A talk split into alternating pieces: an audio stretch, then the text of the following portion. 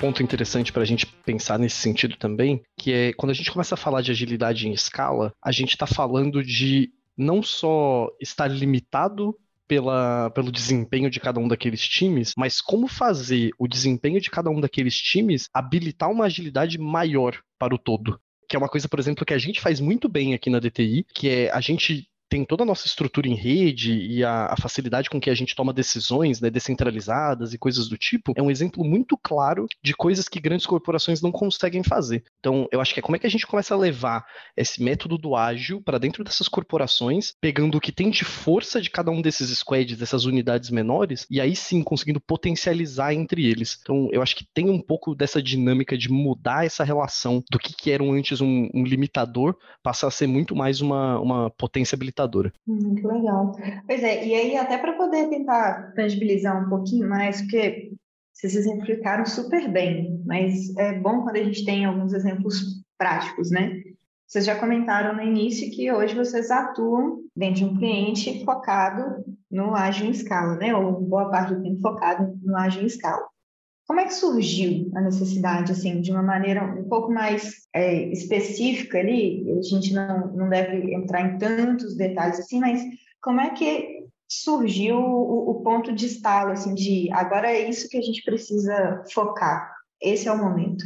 Em determinado momento que nós atendíamos o cliente, a qualidade que estava sendo entregue o entendimento que a nossa estrutura, nossa forma de trabalhar foi trazendo, a gente cresceu muito dentro do cliente e, com isso, houve uma necessidade de um certo sincronismo, não só entre os times da própria DTI, que é algo que a gente conseguiu fazer dentro de casa, quanto com outros fornecedores, para que tanto para o cliente não houve de, de, diferentes fornecedores, quanto também houvesse um alinhamento que fosse minimamente estratégico e habilitador para os produtos dele. Então, identificando essa necessidade, como empresa ágil que somos, né, nós nos adaptamos para poder fazer essa, essa realidade acontecer dentro do cliente. É trabalhando desde o cenário de base, ajudando aos times ágeis serem viabilizados em cenários onde não, não fosse possível, né, quanto fazendo sincronismo com os nossos próprios times e times de outros fornecedores em questões que não estava todo mundo ali muito bem alinhado na maturidade de um determinado pilar. É, então, vendo essa necessidade, foi quando a gente começou a atuar como uma consultoria mais estruturada e focada em ágil em escala do cliente. Muitas vezes, quando a gente fala para algum cliente, ah, vamos, vamos fazer um trabalho de ágil em escala, né? vamos fazer um mapeamento de fluxo de valor, coisas desse sentido, às vezes a gente enfrenta certa resistência, né? Porque as pessoas às vezes entendem que é um trabalho muito grande, muito elaborado, muito planejamento, vai tomar muito tempo vai ser muito caro.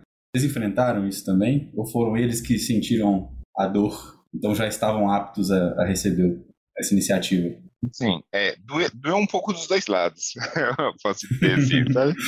É, mas houve a resistência muito porque, quando a gente está falando do universo ágil, a gente está trazendo um tópico que não é necessariamente novidade, mas ele, a gente não pode assumir que ele é amplamente difundido e aplicável dentro de clientes, quando, ainda mais quando a gente fala de grandes corporações. Então, quando a gente começou a falar do ágil em escala, muitos dos times que trabalhavam naturalmente com projetos, assim, que tinha pouca permeabilidade do ágil, enxergavam até que era um desafio maior do que o desafio atual que eles tinham para poder vencer, que era muito de base. E a gente teve que se adaptar.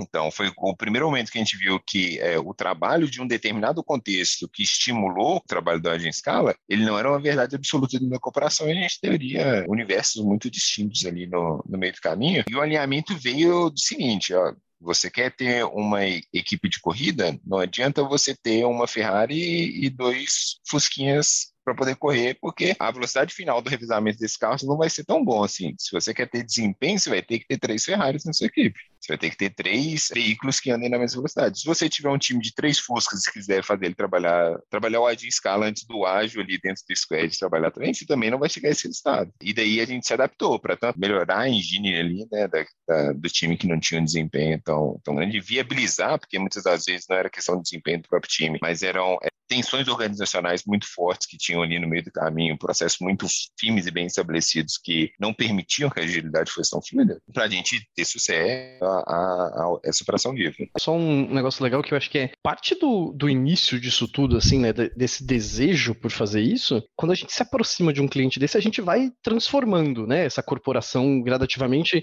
independente da gente estar tá falando de fazer ágil em escala ou não, eu acho que é, é super natural da nossa aproximação com os nossos clientes. É, que seja mudar a relação de uma pessoa ou outra que tem com a gente, ou pequenas estruturas que vão existindo. E dentro desse cliente, como a gente foi crescendo e, e ganhando corpo ali dentro, a gente percebeu que a gente tinha chego também num limite da onde a gente conseguia transformar. A gente começou a chegar em algumas barreiras corporativas que precisavam de uma, de uma atuação em outro âmbito ou a gente já não ia mais mudar aquele cenário, né? Então, assim, a própria analogia que o Cascais fez ali da, da Ferrari e do Fusquinha, a gente acelerou os nossos times até onde dava e chegou um ponto onde a gente já não ia mais acelerar eles. A gente poderia até melhorar, inclusive, a nossa relação entre eles, todas essas coisas davam para ser feitas, mas tinham limites, tinham barreiras que eram corporativas, já que não eram mais de de técnica ou de conhecimento ou de estratégia daqueles times. Então a gente teve que começar a olhar para um outro lado, para essas questões de como que esses times se relacionam com metas de uma empresa, como que esses times se relacionam com o direcionamento de uma liderança que não está falando de agilidade às vezes. Então tiveram várias questões aí que a gente está tentando tratar até hoje, está lidando, são dificuldades que a gente precisa entender, que eu acho que motivam muito a necessidade de se falar de, de agilidade em escala. Um complemento rápido, um paradigma que eu acho que é